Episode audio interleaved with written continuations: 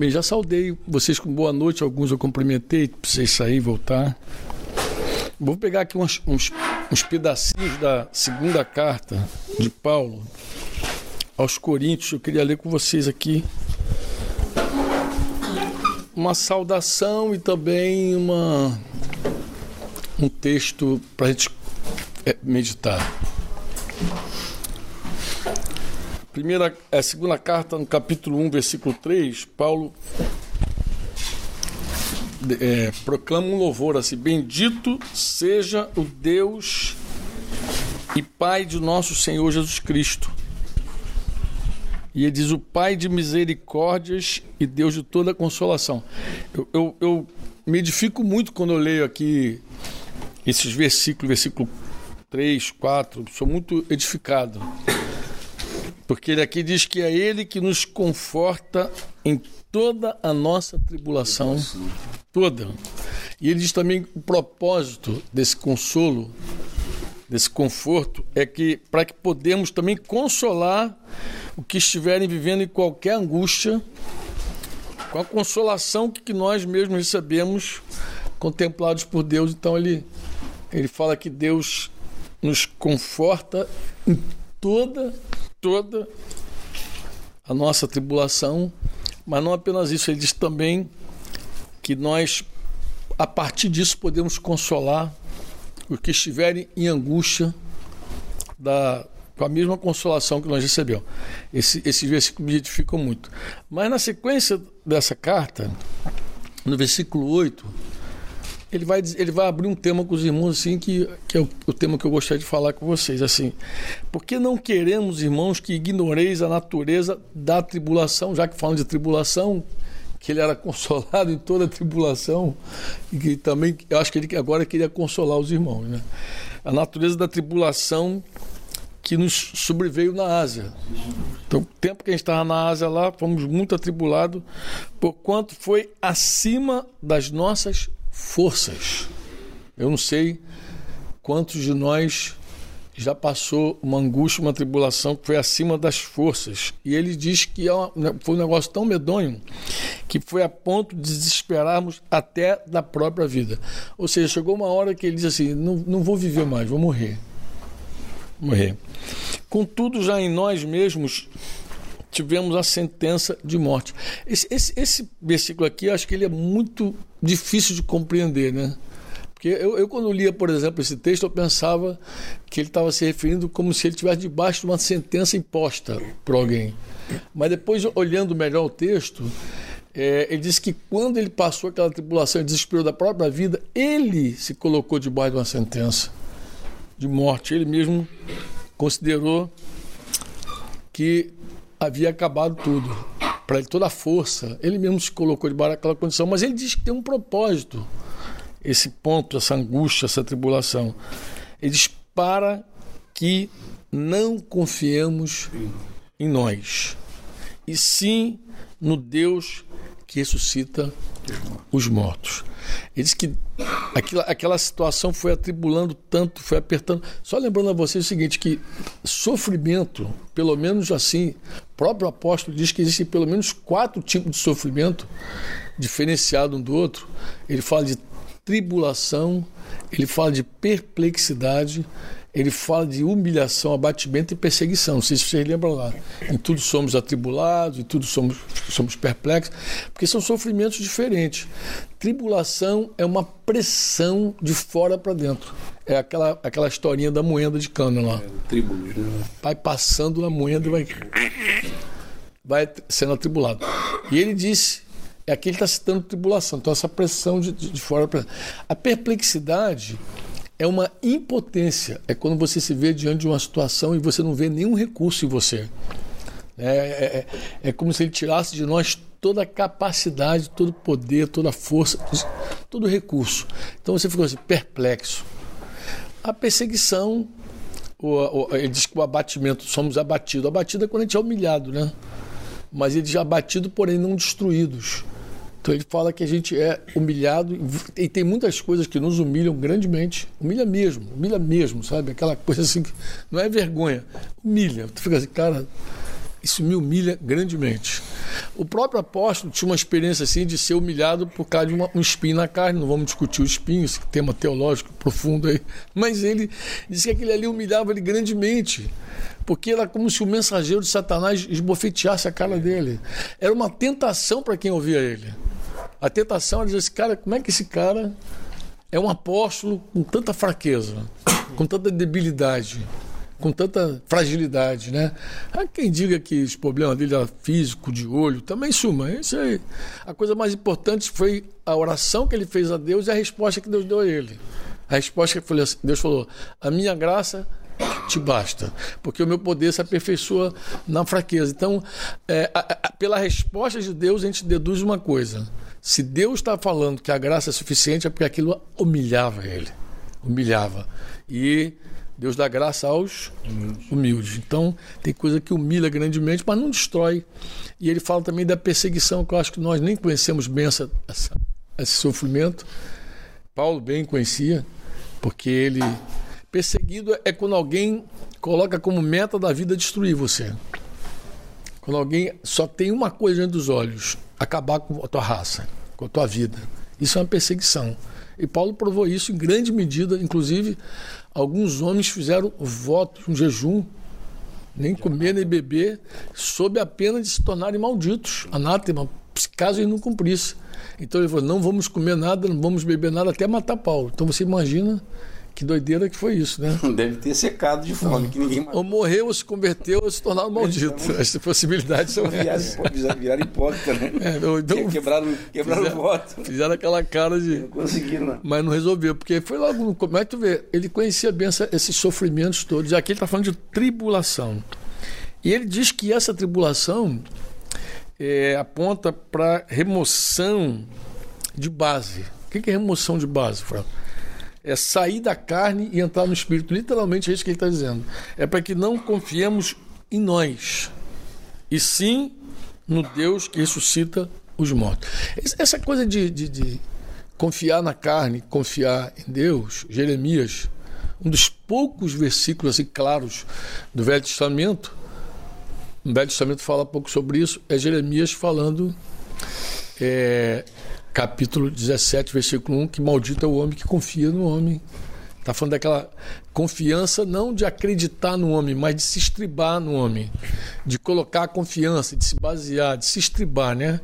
E isso eu estou falando de forma clara, porque o Velho Testamento é, é, fala de forma indireta muitas vezes isso, mas de forma clara tem essas que Gênesis no começo também, quando Deus diz que não vai mais permanecer com o espírito dele no homem, porque esse espírito preservava o homem. O homem podia viver quase mil anos, embora morrendo, mas ele ia viver muitos anos. Ele falou: agora chega, porque o homem é carnal. Ele disse assim: o homem é carnal e os anos dele serão 120 anos. Foi quando Deus estabeleceu a máxima do homem para 120, e isso não dá mais, porque o homem é carnal. E depois o Velho Testamento começa a desenhar essa coisa da, da, confiança no homem. Ora confiando em você mesmo, ora confiando em príncipes, né? Alguns confiam até em cavalos e carros, mas no sentido não de confiar em cavalo, mas na força. Não poderia o que um rei poderia ter, que alguém, um príncipe pudesse ter. E se vocês lembram bem, Davi é, enquanto não era rei, ele era muito frágil, quebrantado, um homem muito quebrantado. Mas depois de rei, ele cometeu os pecados da vida de Davi acontecem quando ele se torna rei. Um é o censo, famoso censo lá, que ele resolve avaliar o poder da carne, como é que estava, batendo aonde, e Deus tratou com ele. E o mais grave deles foi o, o dia que ele se auto-presenteou, era o ano dos reis irem à guerra, e ele resolveu ficar em casa, tirar férias, né? Deu um, deu um ano sabático para ele ali, se presenteou. Depois, um dia acordou de tarde, acordou já de tarde, estava dormindo bem e ele ligou a 29 polegadas dele não mudou de canal, porque abriu aquele janelão, ficou só olhando Betseba peladinha lá do outro lado tomando banho. E aí ele não mudou de canal. O negócio entrou para dentro da casa dele.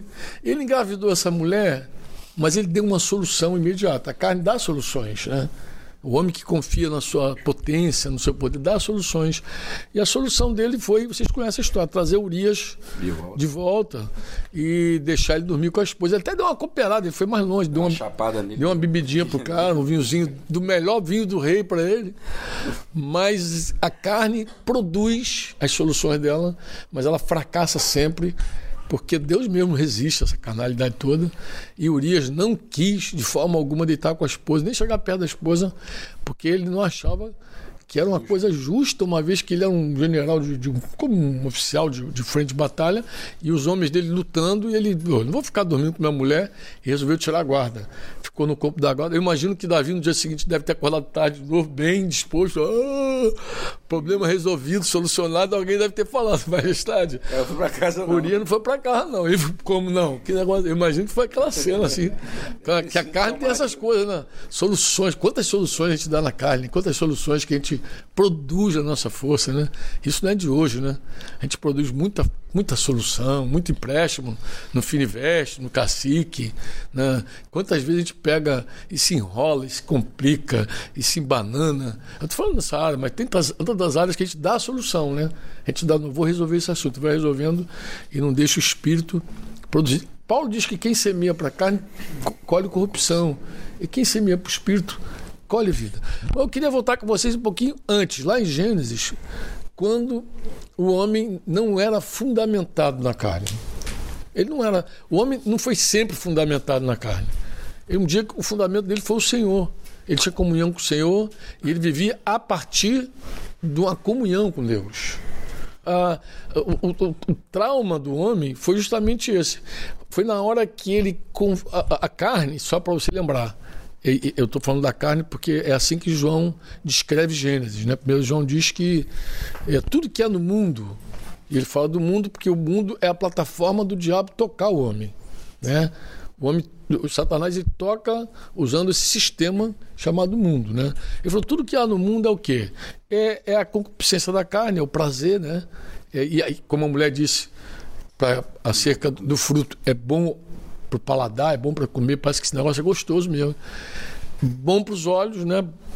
Para atender os olhos e também bom para dar entendimento. Mas ele, ele define assim: tudo que há no mundo são essas coisas. É a concupiscência da carne, é a concupiscência dos olhos e essa soberba da vida, essa coisa da soberba da vida. Tu vê que se estabeleceu ali no homem uma, uma, uma natureza, né? Que nem é nem a natureza do homem, porque Jesus vai dizer que essa natureza é a natureza da serpente. Na verdade, quando a serpente entrou com o veneno delas, picou o homem assim, ele passou até aquela natureza caída, que chama de natureza caída, porque a carne tem vários nomes, natureza caída, velho homem.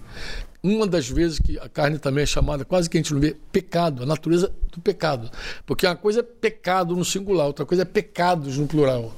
Quando você vê, vê na Bíblia pecado, em geral, não está falando das práticas, está falando do ser do homem. Sabe? É, é, é, a criatura do pecado, filho da desobediência. Nós somos filhos da obediência. Mas o homem carnal é filho da desobediência. Ele não pode obedecer. Aí você fala, mas por que, que ele não pode obedecer? Ele não pode obedecer. Primeiro, porque a carne ela é contrária a toda autoridade. Toda autoridade. E toda autoridade provém de quem? Da onde vem a autoridade? Cara, se, isso, se a gente cresce nisso de verdade, eu falar com a Thay hoje, falei, Thay, isso é uma das maiores revelações possíveis para a nossa vida, porque a Escritura declara, quando o apóstolo está ensinando lá aos Romanos, capítulo 12, um, um, tema que eu já tinha ensinado sobre não se vingar, né? quando Jesus fala olho por olho, dente por dente, né? o que Moisés ensinou, depois ele corrige e começa a falar que o homem não deve se vingar, não deve produzir para ele a justiça, né? A Deus pertence a vingança. Depois ele também diz que toda autoridade ela procede de Deus. Isso bate com o que Jesus falou lá com o próprio Pôncio Pilatos. Você não teria nada se meu pai não tivesse dado. Do alto você não tivesse recebido. Mas se toda autoridade procede de Deus, de verdade, a autoridade que está no Estado é de Deus, a autoridade que está na família é de Deus, a autoridade que está na igreja é de Deus, e se você, e existe alguma autoridade lá no teu trabalho, é de Deus. Então, assim, Deus, Deus, esses homens, essas pessoas vestidas de autoridade, vestidas, elas estão ali para fazer a vontade de Deus. Muitos não fazem, fazem, exercem poder e domínio sobre outros. Mas o objetivo da autoridade é exercer. Mas a carne, ela não submete a autoridade nenhuma. nenhuma. Por quê? Porque a carne, é um, o pendor dela é para a morte. Ela não, ela não aceita autoridade. Então não aceita autoridade, não aceita obediência, não aceita nenhuma carne. A criança nasceu já é assim. É, é, é, que o mundo, estrategicamente, ele vive tentando explicar a carne, entendeu? Então eu, é, eu converso com muitos pais, vocês sabem, agora mesmo, a gente veio de Brasília, rolou um papo assim, em algum momento rolou dois momentos de conversa assim, onde os pais tentam explicar a rebelião dos filhos. Tentam explicar. Ah, é, filho adotivo, filho adotivo é rebelde porque é adotivo. E o cara que não é adotivo é rebelde por quê? Ah, foi violentado quando criança. Ah, o pai não, não, foi presente. Eu fui criado sem pai. Essas coisas assim, a gente vai justificando toda a nossa carne de forma. Mas a Bíblia, ela é direta. Ela diz o seguinte: que a carne, essa natureza caída, ela não tem nenhuma amizade com Deus. Por quê? Porque ela assumiu a natureza da serpente, a natureza rebelde.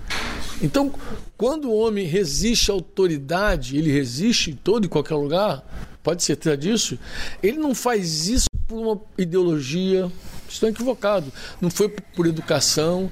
Os poucos homens do mundo que obedecem, às vezes obedecem por medo e obedece por, por ser uma coisa conveniente às vezes obedece por conveniência. Isso é, é, é, até um jargão de empresa, não sei se vocês sabem, é céu e inferno.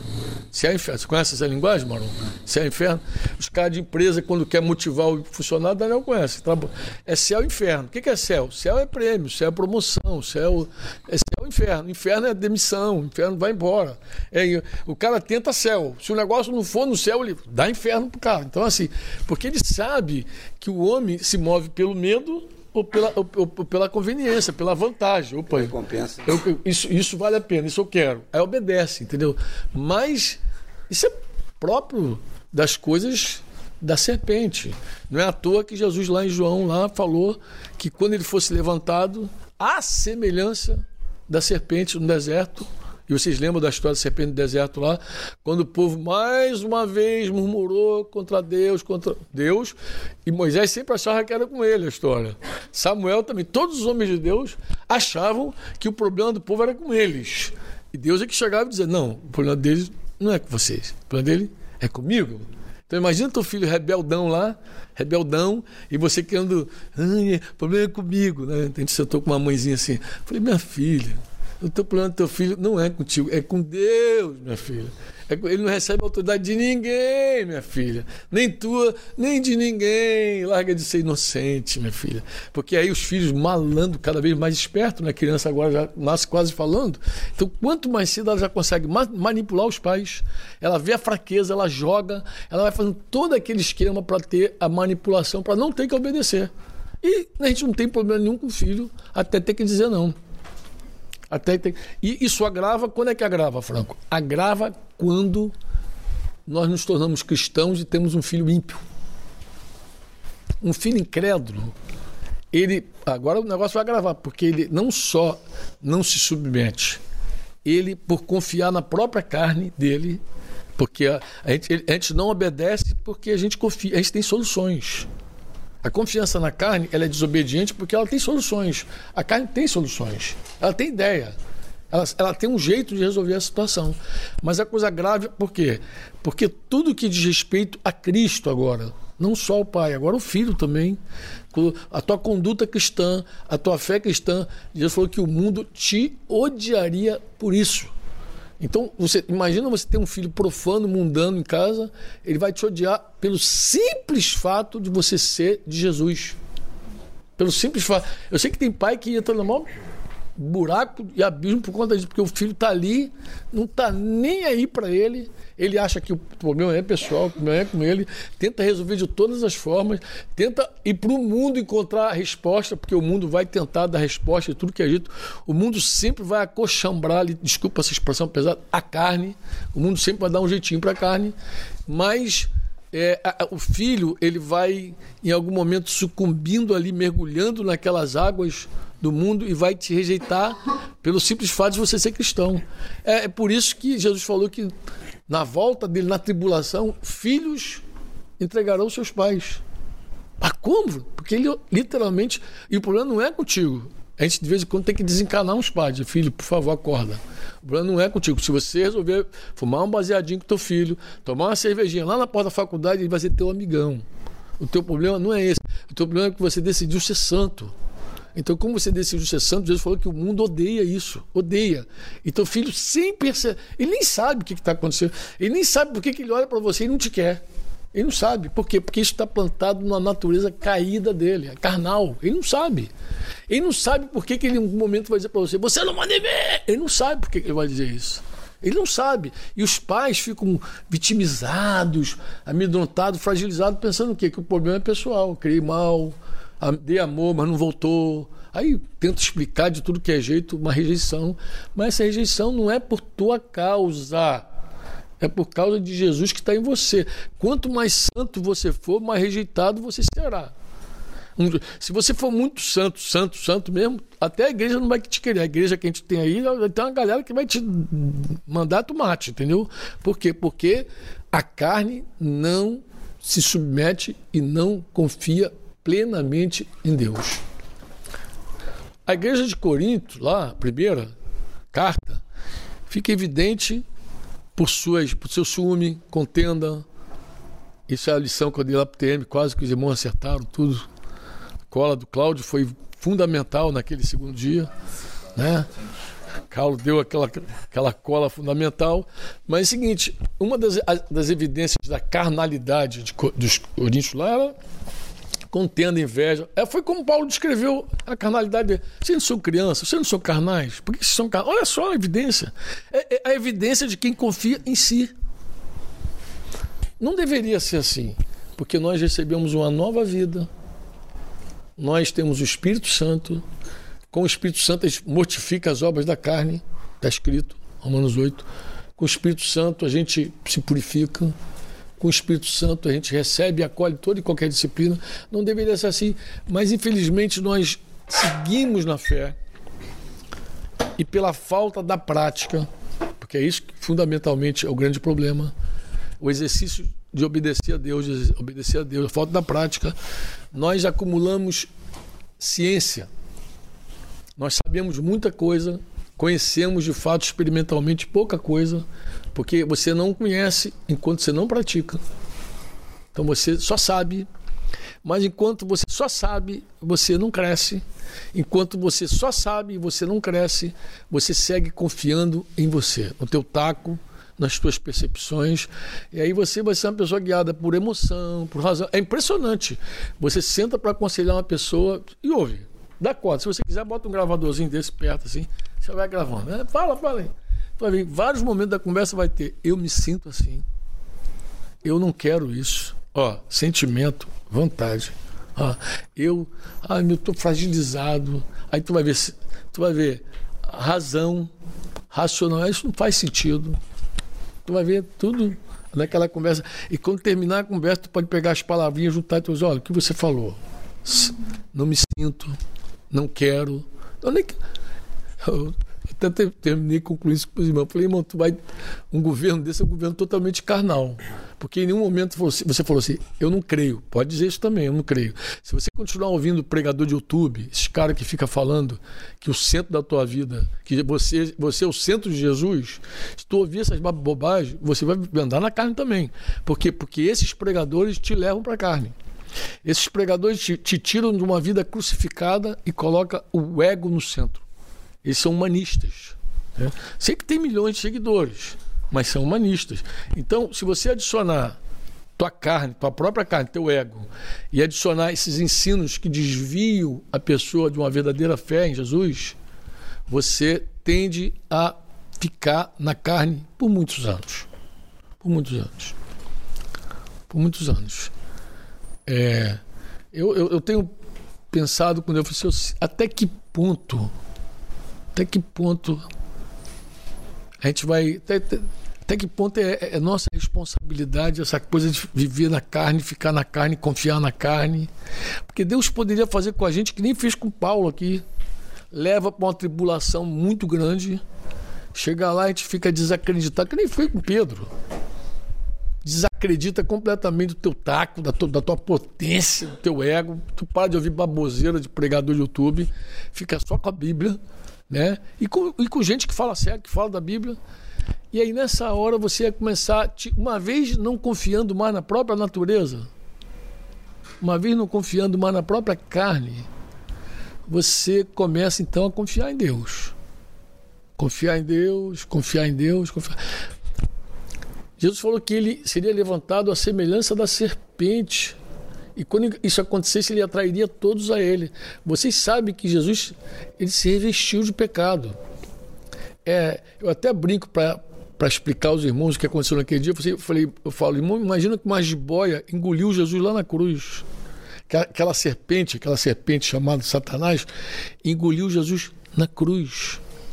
E quando aquela coisa engoliu Jesus na cruz e parecia que era um grande finale, terminou agora toda essa história de Messias, essa coisa toda, a espada da ira de Deus cravou Jesus vestido de pecado. Cravou. Desce ao mais profundo abismo. A carne, a natureza, a serpente e Jesus. Os dois estão lá. Ele, ele crucificou. Quem está em Cristo crucificou a carne com, com a sua concupiscência, literalmente. Mas a, a, a, estratégia de Deus é muito linda, porque em algum momento Jesus é santo e, e perfeito e não tem pecado. Ele não pode ficar na, na morte. Deus ressuscita. E quando Deus ressuscita Jesus, a serpente fica.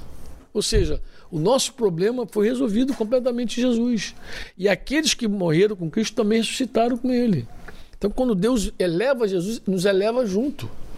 Então, o grande trauma da nossa história qual é? É que nós temos todo o poder para viver da forma digna da nossa vocação, do nosso chamado do Evangelho. Nós temos toda a condição de só confiar em Deus mas nós insistimos com a carne. É uma tragédia, amados. É uma tragédia. E essa carne vai dando seus frutos, sua, sua obra, né? Dá seu resultado. A carne vai dando inimizade, vai dando contendo. Olha, existem casas que a gente visita que a gente poderia dizer assim: cheguei em Corinto. Ou então podia botar assim, bem-vindo a Corinto, lá na casa, assim, bem, tem aquelas plaquinhas de boa-vinda. Bem-vindo. Porque é contenda, é inveja, é divisão, é disse-me-disse, é uma desgraça só. É uma, é, é, é uma tragédia, meus irmãos. É um negócio absurdo abcego e abmudo. E os discipuladores, os irmãos que estão se esforçando para trabalhar, eles cansam também de ver tanta carnalidade. Às vezes fica, meu Deus, não sei o que fazer. Chego lá, parece que vai, não vai. Parece que cresce, não cresce. Parece que come, não come. Parece que vai fazer, não faz. Aí começa a bater um desânimo. Acho que é por isso que Paulo falou aos Gálatas lá: não nos cansemos de fazer o bem, porque a seu tempo faremos se não nos falecermos. Então, é, essa, essa vida de carne, ela poderia sucumbir pela simples fé, eu falei com os irmãos agora no Gama, eu falei, irmãos, tudo que eu estou falando aqui é tudo que a gente crê. Todos os textos que eu li é texto que a gente crê. Canções que a gente canta. A, gente, a primeira canção que tu puxou aqui, qual foi? Foi do. Como é que é a letra? Não, começa, começa como? Tu és a minha luz. Tu és a minha luz, a minha salvação. A ti, a ti eu me renderei aí. Se ao teu lado estou. Se ao teu lado estou, seguro estou. Em tuas mãos eu nada temerei. Eu nada temerei. Porque só. Só em ti. Em ti. Confiarei. Só. Eu nada. Só em ti. Não é em ti e mim. Porque tem coisa que a gente pensa que dá para ser as duas coisas. Não dá. Ó, confiança não dá para ser em ti e mim. Temor também não dá para ser temer a Deus e temer os homens. Não dá. É coisa que não. Servir a Deus é riqueza. Impossível. Não é possível. Servir a Deus é riqueza. Ou um ou outro. Então não dá para confiar nos dois. Ou eu confio em mim, ou eu confio em ti. Essa é real. Aí a gente canta assim: só em ti confiarei, só em ti. Claro, quem confia só em Deus não teme, nada temerei. A mulher submissa, diz a é, Pedro lá, Pedro 3 lá, diz que ela submissa como, como Sara, diz que ela não tinha o que temer. Mas por que ela não tinha o que temer? Será que, será que Abraão era tão poderoso assim? Não, porque ela, uma vez fazendo a vontade de Deus, uma vez obedecendo a Deus, ela ia temer o quê? Se você está no centro da vontade, fazendo o que Deus mandou. Não é o que temer. Agora, aqui, aqui cabe uma advertência final para vocês e para mim. Qual é? Nós estamos num mundo cada vez mais. Eu não sei, já era, ele inteiro já João já disse que o mundo inteiro já é no maligno, mas parece que ele nunca teve tão no maligno como agora. A impressão que eu tenho é que o mundo conseguiu ficar cada vez mais imundo. E o mundo, irmãos, é uma plataforma muito bizonha. É ali, é ali que o diabo, ele é o príncipe deste mundo, diz a Bíblia. Jesus uma vez falou: o príncipe do mundo, também é chamado príncipe, vem aí, ele não tem nada em mim. Como não tem nada? Olha o que Jesus está falando. O príncipe do mundo vem aí, mas não tem nada em mim. O que, que o diabo pode ter em alguém? O que ele tem em alguém é a base dele, é a carne. É aquilo que João explicou tudo que é no mundo, é a concupiscência da carne, concupiscência dos olhos, sobre o da vida. Então é o seguinte, irmãos, a gente se esforça grandemente para só confiar em Deus. Então a gente tem que virar meio aquele Smith Wigglesworth, aquele cara do passado lá, que só lia a Bíblia, nem lia jornal foi o cara mais usado em sinais e prodígios e milagres. Se você quiser ler biografia de um cara que fez milagres e que era constatado os milagres, não pela mídia gospel, mas a mídia da época, vivia acompanhando o cara e constatando os milagres que, ele, que Deus operava através dele. Se você quer, sei lá, eu, eu acho que uma frase do Andrew Murray é assim, mais ou menos a frase dele é assim: muita gente que sai do mundo ou sai do mundo não te faz santo, mas o santo sai do mundo. O mundo, irmãos, é o lugar onde o diabo nos engoda. E o que, que, é o mundo? O mundo é o nosso prazer. Nosso prazer, acho que nós lutamos a cada dia e o mundo vai cada dia apresentar uma coisa nova para o nosso deleite, o nosso prazer. Eu, quando falo prazer, não falo só o sexual, não, eu falo prazer de tudo. Prazer da comida, da bebida. O prazer. O prazer da preguiça. É o prazer, sabe qual é o prazer que eu estou falando? E o mundo é muito bom nisso. O mundo vai dizer que tu precisa descansar, que tu precisa passear, que tu precisa divertir, que tu precisa. Ele vai dizer isso para você continuamente. E eu continuamente encontro irmãos que querem ser santo e ouvem o mundo direto. Então o mundo tem os apelos dele. Outra coisa que o mundo faz muito bem é atender os nossos olhos, a concupiscência dos olhos. Eu com a irmã do dia, ela dizia assim: Franco, por que, que quando eu vou ao shopping eu tenho a sensação de que eu não tenho nada? Porque é assim. O mundo trabalha para que a gente se sinta infeliz o tempo inteiro. A gente nunca tem nada. A gente nunca está satisfeito com nada. E a gente acaba também nunca contente com o que tem. Então, quem não está contente com o que tem, não desfruta o que tem. Em função do que não tem. A inveja. Aí vem aquelas coisas da carne todinha. Tudo aqui, a, a avareza também que se baseia aí, né? Como obra da carne e tudo mais. Mas o mundo ele trabalha demais os olhos. Dema... Irmãos, olha, é uma advertência: demais os olhos. Não confie nos teus olhos. Não confie nos teus olhos. É... Eu vou falar uma coisa aqui que é uma coisa que a gente já bate há muitos anos, mas é real. Aquilo, aquela roupa que você usa há cinco anos, dificilmente vai usar. Mas em geral está lá no armário calçado que. A vida a pessoa parece ter uma centopeia. Tem calçado, sei lá, não, não cabe. E, e, a impressão que eu tenho, como o tempo está voando, parece que a gente não tem tempo nem de usar tudo que tem. Então parece que Deus chama a gente para uma simplicidade. Uma simplicidade. Eu conversava com os irmãos do Brasil, falei, irmãos, é, a sexta trombeta fala de uma tragédia que mataria um terço da população do mundo. É que a gente fala muito da volta de Jesus, a, a sétima trombeta. Jesus, a volta de Jesus, irmão, é a sétima trombeta. Mas não se esqueça que da sétima tem a sexta. Então leia a sexta. A sexta trombeta diz que tem. Tu não pode nem mudar a data, porque tem hora, dia, mês e ano marcado para Deus soltar quatro demônios, quatro anjos que estão presos, que nunca foram soltos esses bichos. E na hora no dia, no mês e ano marcado, eles vão serão soltos.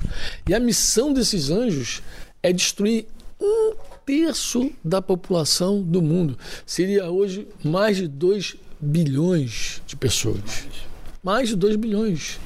São sete, mais de 2 bilhões de pessoas. Se fosse hoje. E eles utilizam de três coisas que João descreveu como enxofre, como fumaça e como outra primeira dele é fumaça, enxofre, fogo.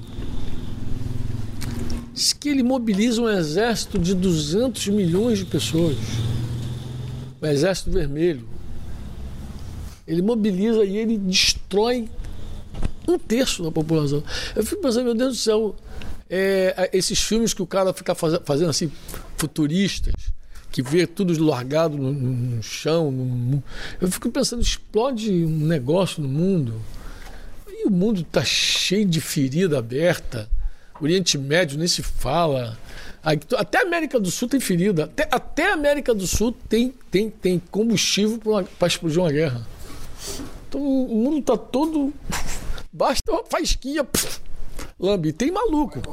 Tem maluco. Esses malucos aí que estão aí, tem maluco, né? Tem, não é só o da Coreia do Norte, não, mas tem outros malucos aí espalhados. Estados Unidos. Mas se, se o diabo entrar nele, se, o, se esses quatro anjos que saem entrar, acabou. Mas eu fico pensando assim: a igreja confia no Senhor de verdade para passar uma guerra uma peste, como a, a, fez agora 100 anos de, de gripe espanhola. É que a história Ninguém lembra dela. Gente, 100 anos. 1919, quase pertinho do meu pai nascer. Ali estava concluindo 100 anos de gripe espanhola. Até hoje o Google não sabe quantos morreram. O Google não sabe. Se você pesquisar, ele vai dizer entre 50 e 100 milhões. Ó, se for 60 milhões, é três vezes o Chile inteiro. No, no, em São Paulo, no único dia, morreram 8 mil pessoas. Essa gripe matou o presidente, um presidente Rodrigues, alguma coisa, Rodrigues Alves. Rodrigues Alves morreu. Anália Franco, essa gripe matou, dizimou o mundo é tão potente. Outro dia eu conversava com o irmão lá nos Estados Unidos, um irmão inteligentão, falou assim: não, mas se fosse hoje a ciência debelava isso. Eu falei, amado, leia mais. Você precisa ler mais, ó. Você está muito mal informado. O vírus da gripe espanhola, até hoje os caras nem chegam perto. As pessoas que morreram com gripe espanhola, que estão congelados no Alasca, coisa e tal, os cientistas do século XXI, moderno, que diz que Deus não existe, que vai à Lua dez vezes, vai passear, nem chega perto do vírus, nem quer ver o cadáver cadáver. Não quer ver o cadáver. Se informa. Eu falei para ele, se informa. Como assim? Eu falei, é assim, desse jeito. Se alguém, um maluco, for lá e pegar um corpo daquele lá e falar, agora eu vou espalhar no mundo, segura porque não tem remédio para esse troço. Não tem. A, a, o vírus ainda. E a área também, acho que você sabe, na área que desenvolveu, a ciência não evoluiu tanto com respeito a vírus. Tanto que quando tu vai no médico com alguma virose, um cai de virose, pronto, não sabe o que, é que vai fazer com a tua vida. Porque não, a ciência, nesse, nesse aspecto, ela ficou muito ainda perninha curta. Então o mundo tem, irmãos, potencial para explodir.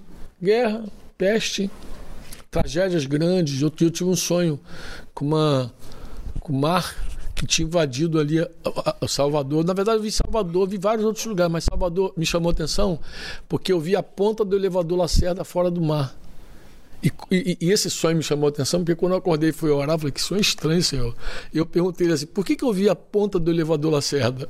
E vi, eu creio que Deus falou assim, para você saber a altura das águas. Era como uma régua dentro do mar. Porque o elevador Lacerda tem 72 metros e eu vi cerca de 2 metros fora d'água. Então eu pensei, então é uma água de 70 metros. Mas eu pensei, isso aí deve ser espiritual. Eu pensei assim, não existe nada no mundo que possa produzir um tsunami desse, dessa magnitude. Que isso? Mas aí, gente, é um negócio tremendo. Eu fui futucar de novo, eu fui pesquisar e descobri uma coisa muito interessante. Lá na, nas, no, nas Ilhas Canárias, tem um, uma ilha um, com um vulcão chamado Las Cumbres Viejas. Pode pesquisar também, isso aí está tudo, tudo informação. E, esse vulcão está rachado. E a comunidade científica vive olhando para esse vulcão, por quê? Porque eles têm um medo de quê? De que a parte do vulcão rachada, se, vier, se tiver outro terremoto na ilha, ela cai no mar. E se cair no mar, do lado de cá, do lado nosso de cá, eles preveem ondas de até 100 metros de altura, agora com a velocidade de um avião supersônico um avião, não, um avião desse, que não é supersônico não, mas um avião desse comercial, chega de 800 a 900 km por hora.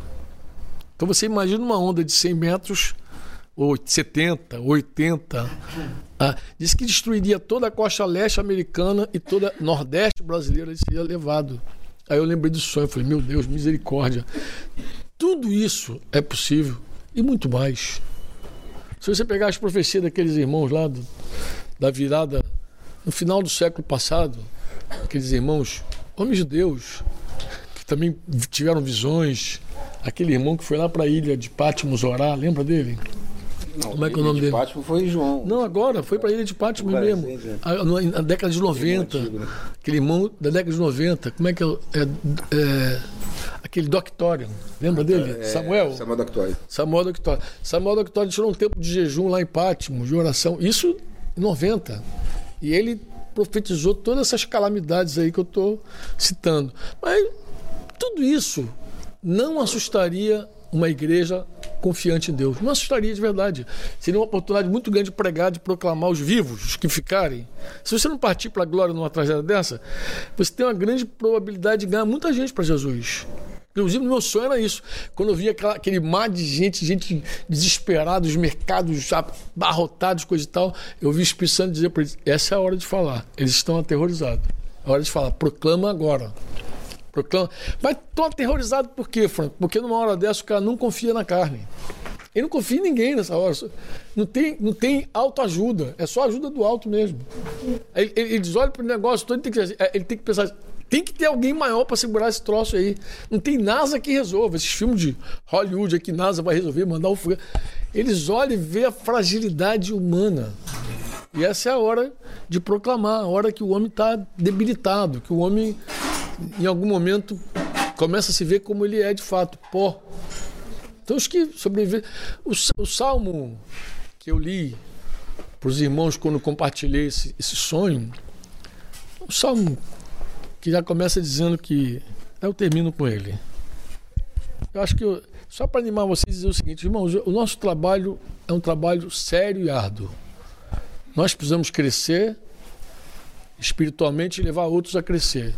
E levar outros a crescer e levar outros a confiar em Deus mais e mais e menos em si mesmo. Essa é a obra do Senhor. Alguns serão atribulados de fato, como Paulo colocou ali, para não confiar mais no homem, mais em si mesmo, mas no Deus que ressuscita mortos. E o nosso trabalho é esse trabalho. Isso é discipular. Discipular é fazer a pessoa confiar, conhecer mais o Senhor. Mas isso não, a gente não pode inspirar alguém a conhecer a Deus quando a gente já está conformado, quando a gente já acha que já, já sabe tudo. A gente vai estimular quem a crescer quando a gente acha que já cresceu tudo. Acho que tem que, tem que haver em nós uma gana absurda de, de crescimento, de desejo de conhecer o Senhor mais profundamente, entendeu, irmãos? É, é, é uma gana é, de, de se parecer com Jesus, de santidade, de ser santo. Tem que haver uma fé em nós, senão é, santo é possível. Ser santo é é real, eu posso ser santo.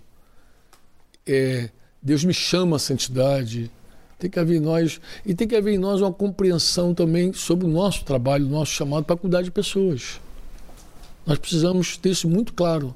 Quer dizer, eu me comprometo com o crescimento e você se compromete com o crescimento também. Você se compromete. Diga comigo assim: Deus. Deus. Diga assim: Deus. Deus. É o nosso refúgio. Nosso refúgio. E fortaleza. E fortaleza. Socorro bem presente. Socorro bem presente. Na hora da angústia. Na hora da angústia. O salmista chega a dizer que ainda que as ondas dos mares espumejem, ainda que as ondas do mar, mar bate com força, ele diz assim: não vou temer não vou temer. Ele diz: Aquietai-vos de saber que eu sou, sou exaltado entre as nações. Ele diz: Quebra o arco, despedaço a lança, eu que ponho fim à guerra, eu que ponho termo à guerra. Acho que a gente podia até ter, cantar essa canção, Deus é meu refúgio. O que, que tu acha, Rafinha? A canção do Elcimar. Elcimar, a última vez que veio aqui, ele cantou. Lembra que ele cantou? Uhum. E essa canção Deus deu para Elcimar na hora difícil da vida dele onde ele precisou confiar em Deus com relação à filha dele. Uma filha muito doente, Isabelinha muito dodói.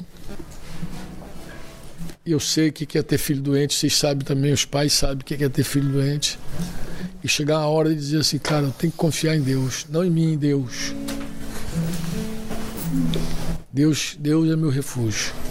É lá que eu me escondo, é lá que eu fico. Amém?